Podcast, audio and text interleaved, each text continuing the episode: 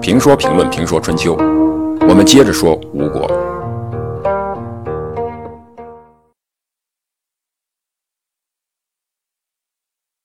乌臣的出奔震惊了楚国上下，于是有人强烈建议楚公王和晋国交涉，遣返乌臣。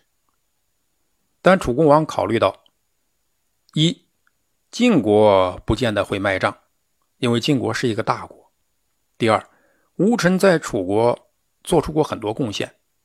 第三，他只不过是为了一个女人移民了，虽然走了一个人才，但对楚国并没有伤害。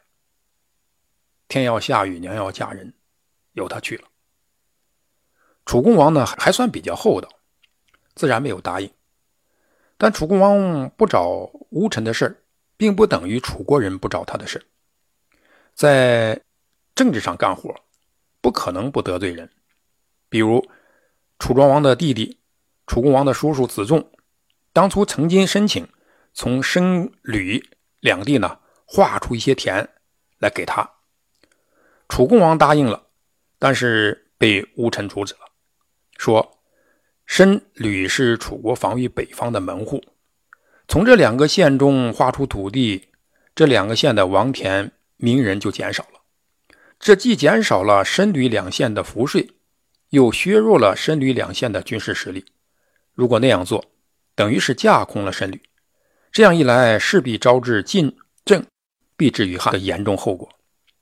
听了乌臣的话，楚恭王呢改变了主意，子仲也因此呢开始怨恨乌臣。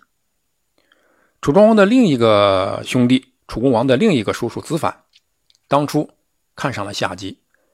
因为巫神的阻挠没有得逞，当初可能还感激巫臣帮助自己避开了一个丧夫的女人，后来看到这家伙自己把这个女人弄走了，自然也痛恨巫臣。于是他们两个人联合一些讨厌巫臣的大臣，于公元前五百八十四年攻伐巫臣在楚国的族人，然后灭其门，分其氏。这的确有些过了，虽然窝了一个女人，格调不高。或者得罪了某些人，或者让某些人羡慕嫉妒恨，但不至于毁人家室、灭人家族、分人家财产吧？这家族被灭门的消息传到晋国，使远在晋国的吴臣极度悲愤。他给子仲、子反写信说：“你们滥杀无辜，我有生之年一定让你们疲于奔命。发誓要让他们疲于奔命。”疲于奔命这个词儿呢，就是这么来的。一个因为私奔来到晋国的前楚国大夫，虽然得到了晋国的重用，但要让楚国的大臣疲于奔命，那是不容易的。但是吴臣做了，而且还做到了。他是怎么做到的呢？他在楚国做大臣这么多年，当然知道楚国的软肋，当然了解楚国的内政外交，因此。朋友变成了敌人，那一定是比敌人更可怕的；国家的重臣变成敌人，那也一定是最可怕的敌人。为了报复子反等人，他向晋国建议联合南方新崛起的吴国来对抗楚国。这真的是一个高招，晋国人还真的没想起来。但是后来，楚国人真的被吴国弄得焦头烂额，甚至。差点被吴国灭国，如果不是秦国出兵，楚国的历史就可能改写了。因此，楚国的兴起首先应该感谢吴臣。吴臣为了实现让子反、子仲等人疲于奔命的计划，在公元前五百八十四年和公元前五百八十三年两次出使吴国。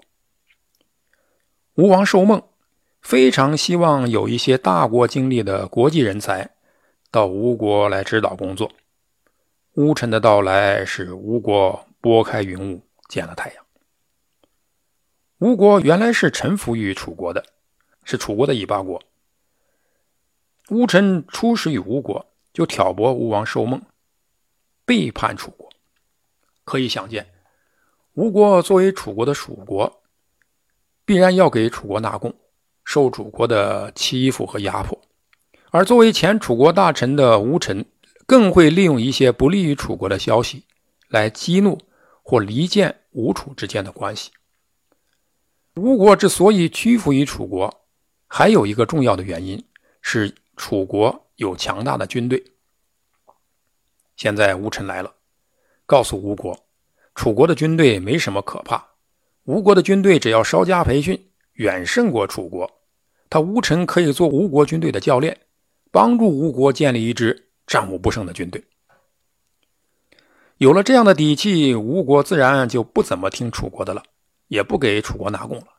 这样，吴楚关系自然就紧张起来。一直到后来，吴国成为楚国的死敌。吴国是江湖之国，习于水战而不习于陆战，但从水道上与楚国相争。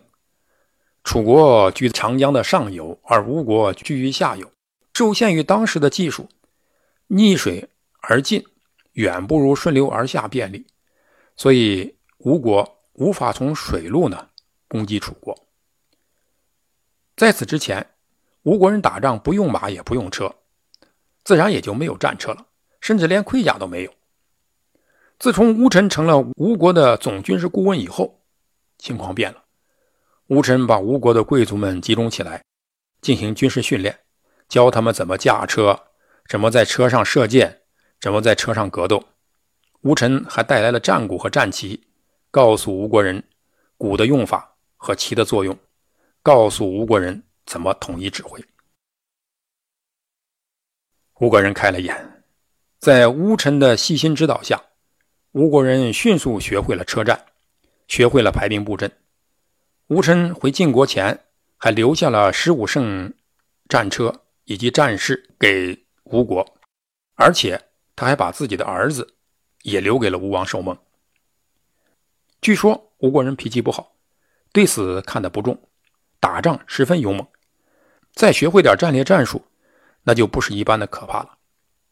不怕死的吴国人不可怕，怕的是不怕死的吴国人有文化。这帮不要命的蛮子。一旦掌握了先进的战法，他的战斗力是令人恐怖的。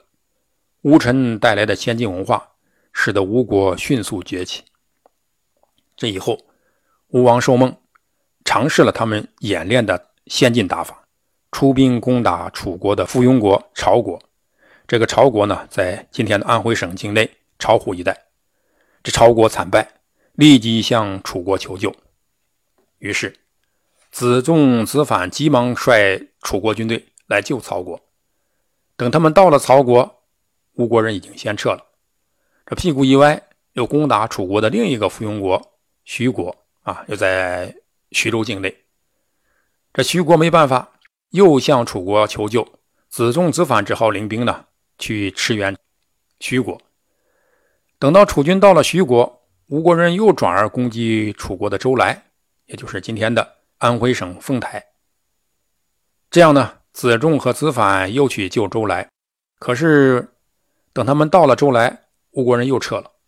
这一年之中呢，吴国人七次入侵曹国、徐国以及周来，子仲、子反呢也奔波了七次。这个时候呢，楚国人可能真的理解吴臣让他们疲于奔命的意思，楚国这才意识到，以后呢。不但要对付强大而狡猾的晋国人，还要对付身后这蛮横而不要命的吴国人。要命的是，吴国人根本就不按牌理出牌，楚国最后在吴国面前输得一塌糊涂。